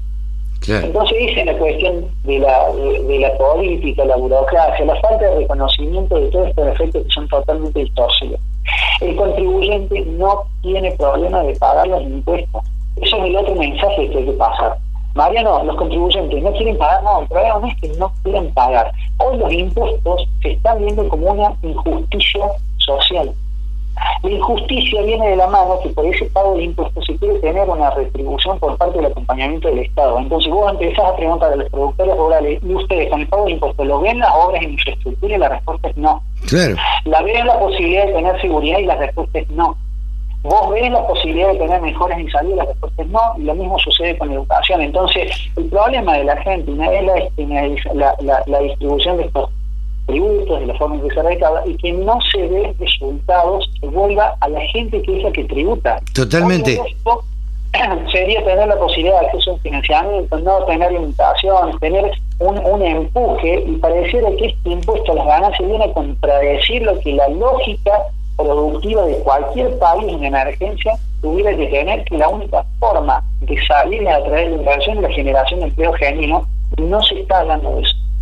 Eh, Mariano, mira, yo siempre cuento, y por último te digo esto, eh, porque me encantaría seguir charlando, pero tengo un gran amigo en Canadá que paga el 49% de, de lo que percibe, lo paga en impuestos. Entonces, cada vez que se queje y me lo dice, le digo, che, pero ¿dónde llevas? Eh, ¿Dónde vas al médico? Al hospital público. Ajá. ¿Y los chicos dónde van a la escuela? A la escuela pública. ¿Y contratás seguridad? No. Eh, ¿Tenés seguro médico? No. Eh, entonces, todo lo que tiene que brindarte el Estado te lo brinda, te lo saca de lo, de lo que percibís, pero te lo brinda en servicios. Acá, además de sacarte, uno tiene que pagarse la seguridad, la medicina, eh, la educación y un montón de cosas más. Totalmente, y te subo la costa de lo que vos estás planteando. Cuando vos vas al supermercado, con lo que vos ya has pagado de impuestos y te quedaste con la con, el, dinero tuyo, vas y compras en el supermercado de mercadería, tenés más del 50% de impuesto. Cargas combustible, más del 40%. Vas y compras una gaseosa, más del 50% vas y compras un vehículo, maquinaria agrícola, lo que sea, más del 50%. Entonces el argentino, ¿sabes cuál es el problema del argentino, Carlos? Que el argentino se despierta y está generando un impuesto. El argentino va al baño y está generando un impuesto. El argentino se va a dormir y sigue generando un impuesto. Sí, sí, sí. Entonces, cuando vos lo ves a eso y lo trasladas, que un asalariado tiene que trabajar más de la mitad del año para pagar los impuestos, solamente los impuestos directos que graban su salario, es una locura. Claro. No, no, no, eh, eso, eso que, te graben con ganancias el, el sueldo, eh, desde ya es una locura. Eh, Mariano, si, si la verdad no te molesta, en alguna otra oportunidad te vamos a poder volver a llamar porque nos gustaría que nos aclares algunos otros temas un poco más generales o un poco más particulares en algunos casos, como, como experto que, que sos y que, bueno, nada, que nos ayudes a entender un poquito acá en la radio del campo eh, cómo, cómo se componen estos impuestos y cómo le afectan y, qué debieran hacer los productores agropecuarios, eh, bueno, un poco para, no para zafar, eh, digo, no, no para eludir impuestos, este, sino como para tratar de pensar en opciones creativas, eh, como para pagar la menor cantidad de impuestos. No, insisto, no para evadir ni eludir, sino para pagar la menor cantidad de impuestos, este, que pueden tratarse de, no sé, de canjes, de, de, en fin, buscar la manera en que, en que un productor tenga, tenga que tributar menos, en definitiva, ¿no? Como no, Carlos, a disposición y la verdad que es un gusto poder charlar con, con ustedes y poder llegar a, toda tu audiencia. Así que cuando quieras, me llamás y... la idea, la idea no es hacer una nota, la idea es charlar.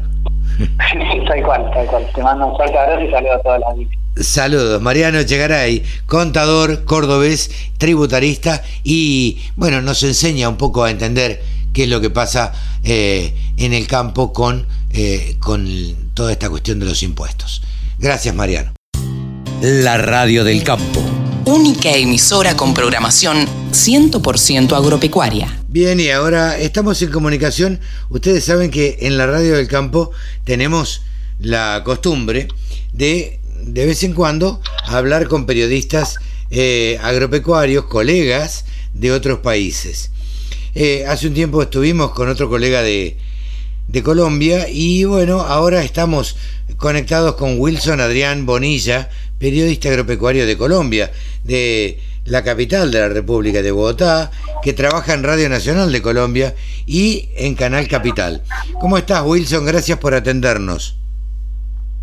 Hola, Carlos Montasé, muy buenos días, gracias por estar aquí también con nosotros en Colombia y por esta llamada que me hace muy feliz porque créame que desde que vengo escuchando la radio del campo eh, desde Colombia me dio mucha alegría saber que existía este medio porque en comparación nuestra nosotros no tenemos un medio de comunicación dedicado al agro como ustedes lo tienen. Les digo rápidamente, en Radio Nacional de Colombia hacemos un programa que se llama El Campo en la Radio la herramienta sonora del campesino colombiano. Es un programa diario de dos horas que tiene la oportunidad de contactar con el campesino. Tenemos 57 frecuencias, pero pues son muy poquitos los programas a nivel nacional. La cadena Caracol, colega, tiene un programa, RCN tiene un programa de 15 minutos, pero no más. Y en cambio, cuando yo escucho su emisora y me encanta hacerlo, en especial los fines de semana, eh, por la música, por todo lo que ustedes manejan, felicitaciones, de verdad que sí. bueno, le, orgullo estar en sus micrófonos. Le, le, agradezco mucho, Wilson. La verdad no era la, la, intención este halago, pero bueno, se lo agradezco y este y, nos pone muy contentos a todos los que hacemos la radio del campo. Eh, a ver, lo que queríamos charlar, usted se dedica básicamente a hacer periodismo agropecuario y trabaja en dos medios de comunicación, en una radio y en, en un canal. Eh, eh, ¿cómo, ¿Cómo trabaja un colega periodista eh, para recopilar información? Eh, ¿cómo, cómo, de, de, qué parte toma la información agropecuaria? ¿Cómo se manejan allá? Bueno, aquí digamos que hay una tendencia, y infortunadamente lo digo, y eso es un mea culpa, que solamente a veces se acude a la fuente oficial, que es el Ministerio de Agricultura o las entidades que son las que manejan las políticas del sector agrario o los congresistas o los concejales de los municipios y, muy poco a veces eh, se va a la fuente primaria que para mí es el campesino. Nosotros y yo tengo esa posibilidad y me encanta. ¿Por qué lo digo? Porque nosotros, por ejemplo, en Radio Nacional el campesino llama y nos cuenta cosas y nos dice y tenemos la oportunidad de preguntarle y él nos cuenta la situación de su vereda, la situación de su cultivo, la situación de su municipio y entonces yo he ido aprendiendo con el paso del tiempo a escuchar al campesino, a entender sus necesidades, a tratar de hacer con los programas como esa voz de aliento para el eh, labrador y, sentir la oportunidad de hablarles a ellos directamente. Y en el canal Canal Capital, que es el canal de Bogotá, pues tengo la oportunidad de compartir eh, mis notas agropecuarias, hacer notas que van dedicadas al campo y tratando también de darle esa voz tanto a la parte oficial como también al campesino. Entonces se ha hecho una labor muy interesante. Yo antes cubría otras fuentes y aquí digo en esta fuente que no digo mentiras y se lo voy a explicar por qué. Uno cuando le pone la grabadora al presidente de la República, él dice, vamos a hacer un programa para que no llueva más en Colombia. Y entonces él dice, vamos a hacer un programa para que no llueva más en Colombia porque le pondremos techo al país. Y sale uno con la noticia y ya y ahí queda, ¿sí? Pero uno a veces no tiene la oportunidad de contrapreguntarle. Al campesino uno le puede ahondar un poco más, preguntar un poco más. Por eso digo que no digo mentiras. está muy bien, está muy bien, eh, Wilson. Suerte pensaba cuando usted me contaba que van a las fuentes y van no solamente a los campesinos, sino a los medios oficiales. Acá los medios oficiales eh, son bastante reticentes a, dar notas, a dar entrevistas. Eh, no, en general no las dan no, no hablan con periodistas que no sean de, del mismo partido, que no estén alineados con ellos, este, o, mejor dicho, no hablan casi con ninguno. Eh, pero y, sería una muy buena fuente de información. Este, todas las dependencias del Ministerio de Agricultura, obviamente, ¿no? No, y es que aquí digamos que también hay algo, Carlos, y es la oportunidad que usted tiene de relacionarse con la fuente. Entonces, ¿para qué? Por ejemplo, yo digamos que me precio de ser un periodista, eh, yo tengo 52 años, de ser un periodista, pues digamos que joven frente a otros periodistas con mayor experiencia, que ellos siempre han estado relacionados con la fuente oficial. También lo han hecho con el campesino, pero yo he ido aprendiendo eh, a lo largo del tiempo que uno tiene que darlas, ojalá todas las versiones que pueda, pero para mí la versión del campesino es tan importante como la del ministro. Yo le escribo a veces al ministro, le digo, ministro, mire, lo necesitamos en el campo, en la radio, para que por favor nos acompañe y nos hable de este proyecto. Me dice, listo, háblese con la jefe de prensa y, y me lo consiguen, o me consiguen al viceministro. Y algunos, por ejemplo, en Twitter me siguen y entonces yo escribo cosas y me responden y me dicen, no, eso es así. Entonces, eso, ha sido bueno, también para qué. Y eso yo sí lo había notado en algunos programas de ustedes en donde se da mucho valor al, al, al campero, pero de pronto eh, la fuente oficial como que falta, pero tal vez, como usted lo explica, Carlos, no es por culpa de ustedes, sino por la parte política. Aquí sí tratan de ser un poco más abiertos, la verdad. Esto sí hay que reconocerlo. Bien, bien, bien. Eh, la verdad que eso está, está muy bueno. Eh, Wilson, cuéntame em, cómo, cómo es la actividad agropecuaria en, en, en Colombia. Em, ¿Hay más agricultura, más ganadería? ¿Cuáles son los cultivos principales? Bueno, es que aquí, primero al ser un país de tantas regiones, porque tenemos 32 departamentos, eh, digamos que está la región papicultora que vincula nueve departamentos en el país y acuérdese que los papicultores están atravesando por una situación delicada. En este momento han ido saliendo de la crisis que se generó, uno por la pandemia, el coronavirus, que los hoteles, restaurantes y casinos no compraron más la producción de los papicultores, otro por la importación de Bélgica, que lo permitió el Tratado de Libre Comercio con la Unión Europea, y otro porque lo que son los créditos y los precios de los insumos son muy altos. Entonces esto generó una crisis. Tenemos, por ejemplo, cultivos de café. Usted sabe que el café aquí en Colombia es prácticamente el rey. Tiene 22 departamentos, se producen 600 municipios en la mitad de Colombia. La Federación Nacional de Cafeteros es mm, el ente regulador del cultivo del café y es prácticamente la que ayudó a fundar, si se quisiera, la agricultura en el país, porque nos trajo extensionismo rural, nos trajo la oportunidad de tener escuelas, nos trajo vías, solo que ya muchas se han acabado. Entonces, eh, decir que hay un solo cultivo, no, hay varios. Está la papa, está el café, está el plátano, están las hortalizas, están las frutas que poco a poco han ido ganando terreno, no como Chile, pero han ido ganando terreno. Y la producción ganadera y lechera no somos como Argentina, pero sí ya digamos que hay bastante. Lo que pasa es que nosotros tenemos mucha ganadería extensiva, hay 28 millones de cabezas de ganado y nosotros somos un país de 44 o 48 millones de habitantes, casi que estamos por mitad, imagínense. Claro, claro. Eh, me preguntaba también si Colombia eh, se autoabastece de todo lo que tiene que ver con la producción agropecuaria o importa eh, determinados cereales, oleaginosas o, o, exporta, digamos. ¿Qué, ¿Cómo es la balanza comercial? La balanza comercial para, para, para el desprevenido está mm, desbalanceada. ¿Por qué? Porque nosotros importamos 14 millones de toneladas de comida anualmente, que no deberíamos, que no deberíamos. ¿Son capaces de, de autoabastecerse? Si quisiéramos, pudiéramos, lo haríamos, Carlos, por una sencilla razón. Estábamos en estos días en el debate de, del IDEMA. Aquí hubo un instituto que se llamó Instituto de Mercadeo Agropecuario IDEMA, en el cual hace ya unos años, hasta el 94, 96 que funcionó, era el que regulaba los precios, el que le pagaba un precio de sustentación a los campesinos, el que tenía la oportunidad de dar precios justos, el que regulaba el precio de los insumos, pero cuando se termina el IDEMA, pues se acaba esa, esa balanza y ese apoyo que tenía el campesino.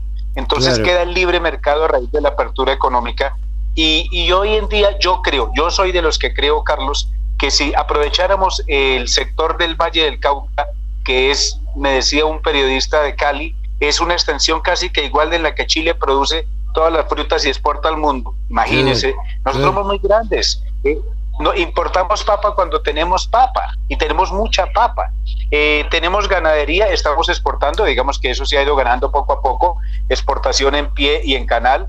Eh, estamos importando huevos, a veces importan huevos cuando aquí se produce mucho huevo. Eh, la leche está entrando mucho lactosuero. Esa es una pelea de los lecheros que dicen, venga, no nos entren lactosueros porque es que nos están quebrando, porque la leche bien bajita, el precio del litro, y segundo, con el lactosuero producen derivados lácteos y entonces el lechero colombiano, ¿qué está haciendo? Yo creo que hay, una, hay un despropósito y una desbalanza. ¿Y, ¿Y por qué lo hay? Porque no hay una política seria de Estado, Carlos. En Colombia no tenemos una política de Estado seria para el sector agrícola. El, producto, o más bien el presupuesto para el próximo año es de un billón de pesos, de un 1%, perdóneme, un 1% de 300 y pucho mil de millones de billones de pesos que tiene el presupuesto de Colombia. Entonces uno dice, si, si para la, la, agricultura, que es la base de la economía del país, le dan un 1% del presupuesto, pues no hay una consecuencia lógica que uno diga si se está apoyando el campo. Bueno, Wilson, a ver, eh, yo no sé si usted conoce la situación de la Argentina, pero eh, eh, usted de alguna manera en este momento está representando a, los agricultores o la voz de los agricultores o me está contando lo que sucede en Colombia y usted me está diciendo que el Estado colombiano pone cuánto, repítame esa, esa cifra. Del, del, presupuesto general, solamente un 1% va dedicado al agro, porque aquí le dedican más plata a la guerra. Ok, fantástico. Un 1% va dedicado al agro. ¿A qué parte del agro? Porque en la Argentina, yo no sé si usted sabe, pero en la Argentina se le saca al campo. El campo le da al Estado, no el Estado le da al campo. Imagínese. Lo dejé pues mudo, ¿no? Lo dejé mudo. Pero la realidad, la realidad es esa. La realidad es que en la Argentina se le saca al, al campo. Eh, lo único que hace el Estado es quedarse con parte de lo que exporta el campo. Eh, nunca eh, en el mundo uno sabe que en Estados Unidos, en Canadá, en Nueva Zelanda, en Europa mismo, se subsidia al productor agropecuario y se le dice, toma esta plata y producí leche, lana, carne o lo que sea. Eso es lo normal o lo que sucede en el mundo. Acá, cada productor que exporta se le retiene aproximadamente el 30-35%. Y de ese 70% que le queda al productor, tiene que pagar todos sus impuestos y comprar todos los insumos para la campaña siguiente. Imagínese, aquí tenemos algo que, digamos, no es que el Estado le quite al campo, es que el Estado no le da al campo. ¿Por qué? Mira, teníamos eh, este año recursos por 328 mil 469.5 millones de pesos. Para el próximo año solamente aumentó un 1%, 2.300 millones, y tenemos 330.780 millones de pesos. Alguien dirá, uy, con 330 mil millones, eso es mucha plata. Sí, es mucha plata, pero nuestro país tiene 32 departamentos, no tiene subsidios. Los campesinos, muchos producen a pérdida porque no hay quien les compre. Y aquí yo creo que también pasa en Argentina, la intermediación, la intermediación se queda con todo. Cuando estaba el IDEMA, cuenta la historia que permitía el precio de sustentación. Hoy en día no lo hay. Claro, Hoy en día no lo hay. Y es eh, una situación triste para el campesino. Sí, la intermediación se queda con, con, una buena parte, pero acá en la Argentina también sucede lo mismo, pero eh, no es tan la parte más importante. Eh, sí, eh, el margen bruto de un de ganancia en el mejor de los casos de un productor agropecuario, la verdad que es bien bajo en la Argentina. Pero bueno, eh, lamentablemente em, hemos estado charlando ya un buen rato, Wilson. Em, se nos acaba el tiempo. Eh, me quedaría horas charlando para que nos cuente un poco más, pero no faltará oportunidad en que, bueno, volvamos a conversar de, de este tipo de cosas eh, y nos cuente más acerca de la actividad agroindustrial en Colombia. Pues Carlos, con muchísimo gusto. De hecho, si usted quiere, podemos dar un especial o algo que usted quiera, con mucho gusto, porque a mí también me gustaría aprender mucho más del campo argentino y qué mejor que estar sintonizado con la radio del campo, con Carlos Montarce, para hablar precisamente de estos temas. Carlos, me pongo a tu disposición para lo que es el campo, para aprender del campo argentino, pero también para contarle eh, informes, cosas así, porque yo soy de los que creo, Carlos, y es una idea que tengo en mi cabeza desde hace mucho tiempo, que algún día debemos tener una radio latinoamericana que hable del agro, así sea por en línea, pero que nos podamos mandar informes o conectarnos.